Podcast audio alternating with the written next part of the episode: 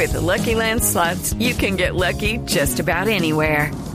This is your captain speaking. Uh, we've got clear runway and the weather's fine, but we're just going to circle up here a while and uh, get lucky.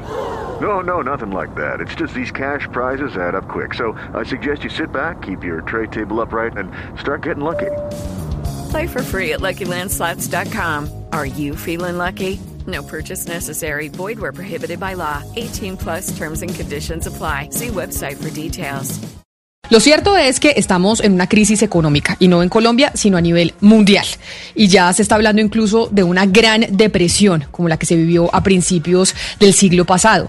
Pero, Sebastián, Estaban ya muchos sectores empezando a reactivarse, aquellos sectores que han sido los más golpeados por las cuarentenas, los más golpeados por la pandemia, aquellos que han tratado de sobrevivir sin, con muy eh, poquito oxígeno, estaban listos para reactivarse y les llegaron las manifestaciones.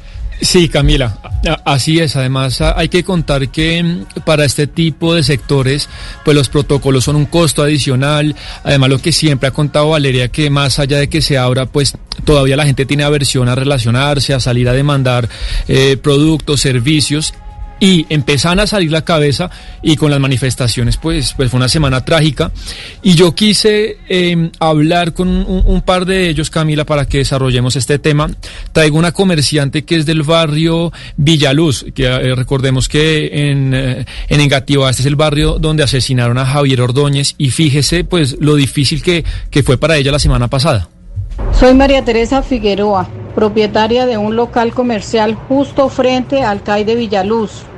Con esto de los disturbios en contra del CAI, desde el día miércoles a hoy, me he visto muy afectada en mis ventas en un 95%, teniendo en cuenta que estamos saliendo de la pandemia y con los nuevos horarios de apertura, lunes y martes cerrado, esta semana totalmente perdida y se suma el temor de la falta de clientela a pasar por acá por miedo a ser agredido.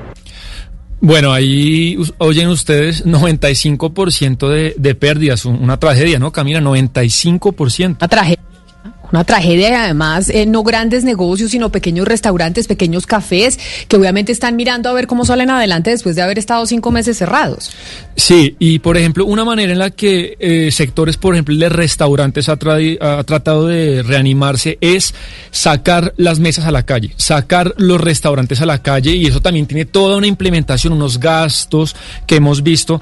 Y Camila, hablé con eh, Guillermo Enrique Gómez, que él es el presidente de ACODRES. Recordemos que ACODRES es la Asociación Colombiana de Industrias Gastronómicas y, mejor dicho, Camila, el hombre le faltó llorarme y, vea lo que me contó. Los actos vandálicos de los últimos días vuelven a arruinar el esfuerzo de reactivación que hacemos desde la industria gastronómica. Primero se destruyeron mobiliarios de espacio público que nos habían habilitado para compensar eh, aforos en varias ciudades del país. Segundo, le infunden más miedo a nuestros clientes del que ya nos ha generado la COVID-19 y nos obligan a cerrar más temprano perdiendo la franja de ventas de la noche. Esto convirtió los números positivos de los últimos días que alcanzaban una recuperación en ventas entre el 10 y el 13% a números negativos de menos 18 en el volumen de facturación. Y esto no es solo en Bogotá, porque Hugo Mario, usted nos contaba la semana pasada, de hecho el viernes, que eso mismo pasó en el Parque del, Perro en, en, Cali, que también los restauranteros que estaban sacando sus mesas, mirando a ver cómo empezaban a reactivar su sector, ve, les pasó exactamente lo mismo que aquí en Bogotá que nos contaba el señor Gómez París. Así es, Camila. El jueves en la noche los actos vandálicos que comenzaron en el Parque Las Banderas al sur de Cali se trasladaron hasta el Parque del Perro, que está ubicado en el barrio San Fernando, muy cerca del estadio. Allí, desde hace una semana larga, los comerciantes habían sacado sus mesas a las calles para el plan piloto de reactivación del sector gastronómico de, esa zona de Cali, pero lamentablemente fueron víctimas estos comerciantes de los actos vandálicos y en su momento Brani Prado, que el vicepresidente de Acodres en, en el Valle del Cauca, pues reportó los daños y las afectaciones causadas a estos establecimientos. Unas afectaciones en dos locales para ser exactos, en dos que fueron vandalizados sus vidrios, uno que tuvo una amenaza porque cayó una papa bomba en ese espacio y casi se logra prender esa parte, gracias a Dios hubo una rápida reacción de los mismos vigilantes y se logró como tal controlar esto. Imagínese usted, Camila y oyentes, el susto de los clientes de estos restaurantes al ver pues esa turba lanzando papas y piedras contra los establecimientos. Los comerciantes del Parque del Perro dicen, Camila, que van a seguir adelante con la reactivación de sus negocios a partir de hoy nuevamente con mesas en la vía pública. Oigan, a mí me parece que este tipo de noticias tan sentidas por la gente, por nuestros oyentes y demás, eh, revivan dos conceptos, el principio de autoridad y el orden público, que la gente que los ve muy etéreos y muy académicos, incluso muy constitucionales, por ahí algo lejano, pero no hay nada más cercano, no hay nada más cercano al bolsillo de los colombianos, al bolsillo del empleo, eh, del empleo, perdón, que estos conceptos. Y yo creo que este tipo de testimonios, Camila y queridos miembros de la mesa, lo que hacen es eso, enrostrarnos la importancia del principio de autoridad y el orden público. Y esto, repito, no es entelequia, no es abstracción, no es teoría, es lo más práctico que puede vivir cualquier ser humano. Pero a propósito de, de, testimonios, es que tenemos un invitado en la línea precisamente, también restaurantero, uno de los sectores que se ha visto más afectado y que además ahora, pues lo que pasó la semana pasada vuelve y los afecta. Él es Camilo Giraldo, que es el socio fundador del grupo Gordo, que tiene aquí en Bogotá restaurantes como eh, Pizzería Julia, como Tomodachi Ramen, como Renata Tacos, Emilia Grace, Lorenzo el Griego, Electra y Pollos eh, Donabel. Y está con nosotros precisamente porque con todos esos restaurantes, pues se imaginará usted la afectación. Señor Giraldo, bienvenido a Mañanas Blue, gracias por acompañarnos. Uh, hola Camila, muchas gracias a ustedes por la invitación. Bueno, hemos, hemos sabido de la crisis que han pasado los restauranteros por cuenta del coronavirus, pero ahora queremos saber qué fue lo que pasó la semana pasada, que, cómo fue que ustedes estaban preparando ya para tener todo listo, reservas, etcétera, etcétera, y de repente todo se canceló. Pues sí, Camila, la verdad es que, es que bueno, la reactivación de nuestro sector apenas está empezando. Eh, hay, personas que creen que ya nos abrieron y, honestamente pues no es del todo así. Nosotros nos están dejando abrir solo de jueves a domingo eh, y nos dejan tener un 25% de la capacidad que tenemos eh, para sentar personas dentro de los locales. Entonces, pues digamos que cuatro días a la semana y un 25% es poco, pero, pero todos lo vemos como una luz, es, es un principio y estamos trabajando pues lo más duro posible para cumplir con todos los protocolos, eh, que no son sencillos, eh, son, son muchas las reglas, pero lo estamos haciendo todo, tratando de que la gente tenga también un poquito la confianza de salir, porque pues eh, a la gente le da mucho miedo.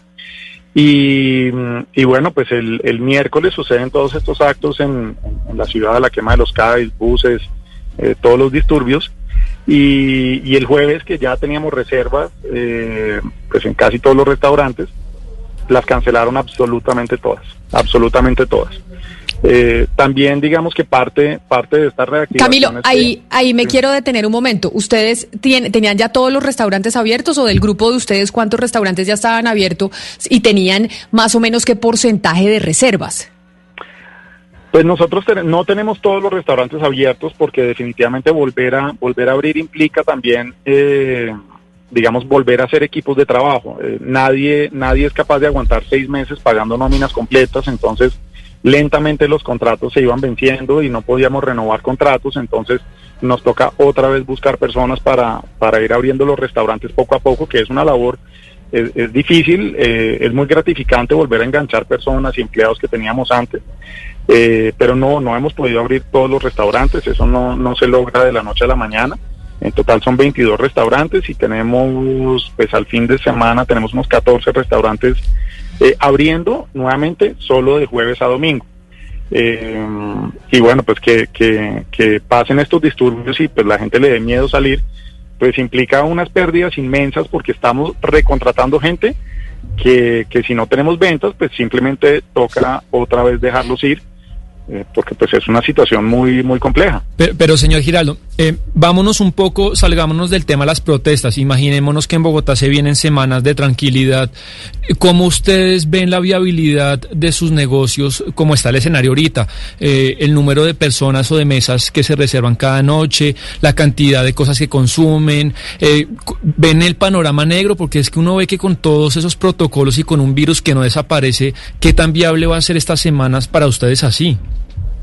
La situación es, es muy, muy difícil. Honestamente, los restaurantes que dependen de las visitas de los comensales, o de los restaurantes que no están planteados como un esquema de domicilios, que alquilaron un local en una, en una zona, digamos, excelente, con un arriendo que prepandemia era muy costoso y que depende realmente de que la gente venga y se siente en los sitios, digamos que las, las, eh, las medidas actuales para reabrir no son suficientes. Nuevamente, pues estamos agradecidos de, recibir este inicio, pero, pero pagar un arriendo y pagar eh, la nómina con un 25% de la ocupación eh, de jueves a domingo es imposible. La única manera en la que estamos sobreviviendo, pues obviamente cada grupo y cada restaurante tiene, tiene sus eh, pues, cosas específicas, es es, es, de la mano con los dueños de los locales que, que, realmente pues han visto lo grave de la situación, han ayudado con descuentos en, en los arriendos, eh, los empleados no están ganando lo que ganaban antes por varios motivos. Uno, porque pues si no tenemos visita física, pues no hay propina. Y, y los, los meseros y los cocineros de los restaurantes reciben más del 50% de su, de su, de su remuneración, digamos, eh, o su extra remuneración es a punta de las propinas. Entonces eh, es bastante difícil. Nosotros estamos sobreviviendo gracias realmente pues a, todos los dueños de, los locales que se han portado bien con nosotros, a los proveedores que también nos dan la mano, a los mismos empleados que han visto la gravedad de la situación y dicen, pues yo prefiero en este momento no recibir lo que recibía antes, pero tener un, un puesto, tener salud, etcétera, etcétera. Eh, y bueno, súmele a esto protestas, pues es imposible, es imposible. Realmente. El With lucky landslots, you can get lucky just about anywhere. Dearly beloved, we are gathered here today to. Has anyone seen the bride and groom? Sorry, sorry, we're here. We were getting lucky in the limo and we lost track of time. No, Lucky Land Casino, with cash prizes that add up quicker than a guest registry. In that case, I pronounce you lucky. Play for free at LuckyLandSlots.com. Daily bonuses are waiting. No purchase necessary. Void where prohibited by law. 18 plus. Terms and conditions apply. See website for details.